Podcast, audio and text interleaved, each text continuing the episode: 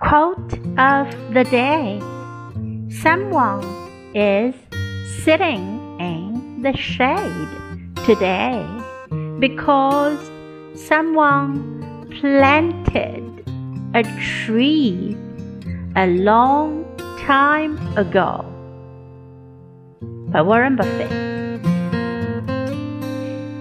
今天能在树下乘凉，是因为很久以前有人种了树。 这句话其实就是我们中国人说的“前人栽树，后人乘凉”。Someone is sitting in the shade today because someone planted a tree a long time ago.